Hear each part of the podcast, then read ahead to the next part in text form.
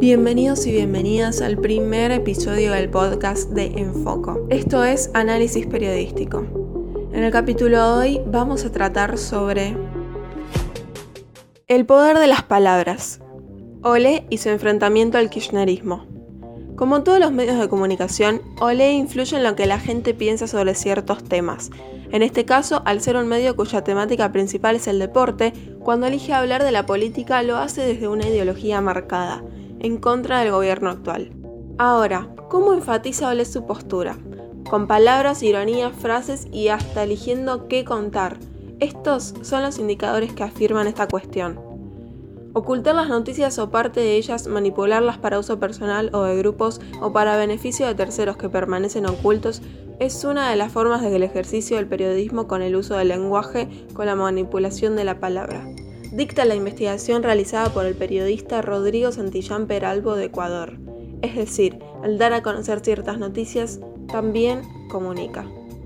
A comienzos de la pandemia, Ole decidió titular Ferro, el primer club en pedir la ayuda al Estado, y con esto encanó una situación sobre la cual no todos hablaban.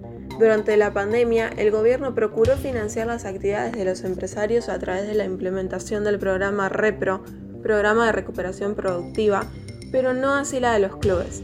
Ante esto, el Club Oeste solicitó una ayuda y Ole decidió destacar en primera plana que la ayuda del gobierno no puede solicitarse para pagar el sueldo de jugadores ni del cuerpo técnico, aunque más abajo en su reacción sostiene que sí van a pagarle a los empleados que están en relación de dependencia. Hacemos un llamado solidario. También es un título irónico que realiza Ole para denunciar la falta de política deportiva implementada por el gobierno tras la cuarentena. El medio, dos párrafos abajo del título, recalca que la solidaridad no es algo que debería tenerse para tratar estos temas, sino que la declamación de solidaridad se usa como formulación políticamente correcta, una paparruchada demagógica, sostiene Ole.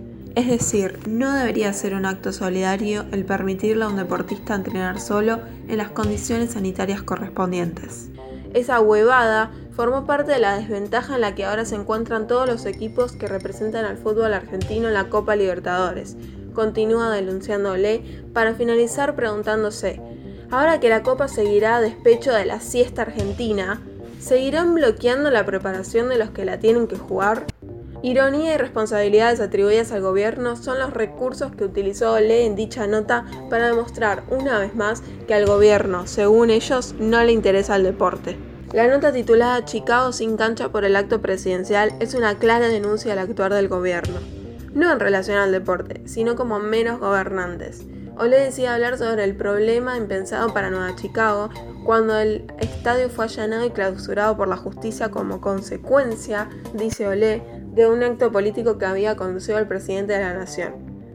A lo largo de la nota decide exponer las declaraciones de los profesionales de temas tales como ministros y fiscales. Sin embargo, al escribir sobre este tema, le atribuye cierta importancia por más que no se relacione meramente con el deporte, pero lo hace ya que es una muestra más de que no hay una importancia para el deporte, porque luego de esto hubo que clausurar el estadio para realizar las investigaciones correspondientes y se tuvo que postergar el partido. Una vez más, al gobierno, según Olé, no le interesa el deporte. El remero que lloró en la cuarentena, ironizó Alberto Fernández, es claramente otra nota que no posee ningún contenido respecto a ejercicio, más que el hecho de que el protagonista es un conocido deportista.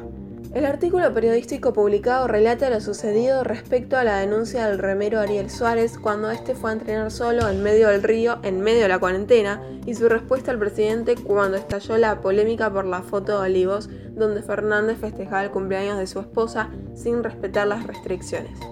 ¿Qué trata de decir Ole con esta noticia? Simplemente destaca y recuerda otra vez que poco importa el deporte para este gobierno y que hasta los protagonistas ya están sacando a la luz esta cuestión. El medio deportivo Olé es editado por el grupo Clarín desde 1996. Este no es un dato menor, considerando que desde el grupo empresario defiende la libertad de expresión enfrentando a un gobierno que los perjudica, refiriéndose al kirchnerismo en sus palabras. Con esto en cuenta, también se entiende el porqué de la elección de Olé de llevar a sus redacciones temas que no son meramente deportivos, tales como la indignación de Ariel Suárez o el pedido de ayuda del Club Ferro. Más que un servicio, la palabra escrita es hoy hasta una modalidad, un símbolo y un ejercicio de poder. Es a través de esta palabra escrita que Olé decide contar, desde distintos ángulos, la falta de política deportiva que tiene el gobierno de Cristina Kirchner hace años y hoy también el de Alberto Fernández, buscando relaciones quizás forzadas entre tratar el deporte como actividad y la política, pero siempre con el mismo objetivo, la denuncia. Esto fue Olé y su enfrentamiento al kirchnerismo. Te invitamos a que dejes en nuestras redes sociales un comentario al respecto, arroba enfoco.redacciones en Instagram y Facebook y en nuestra página web www.enfoco.com.ar. Te invitamos el próximo martes a que escuches el nuevo episodio de análisis periodístico sobre tus temas y personajes favoritos.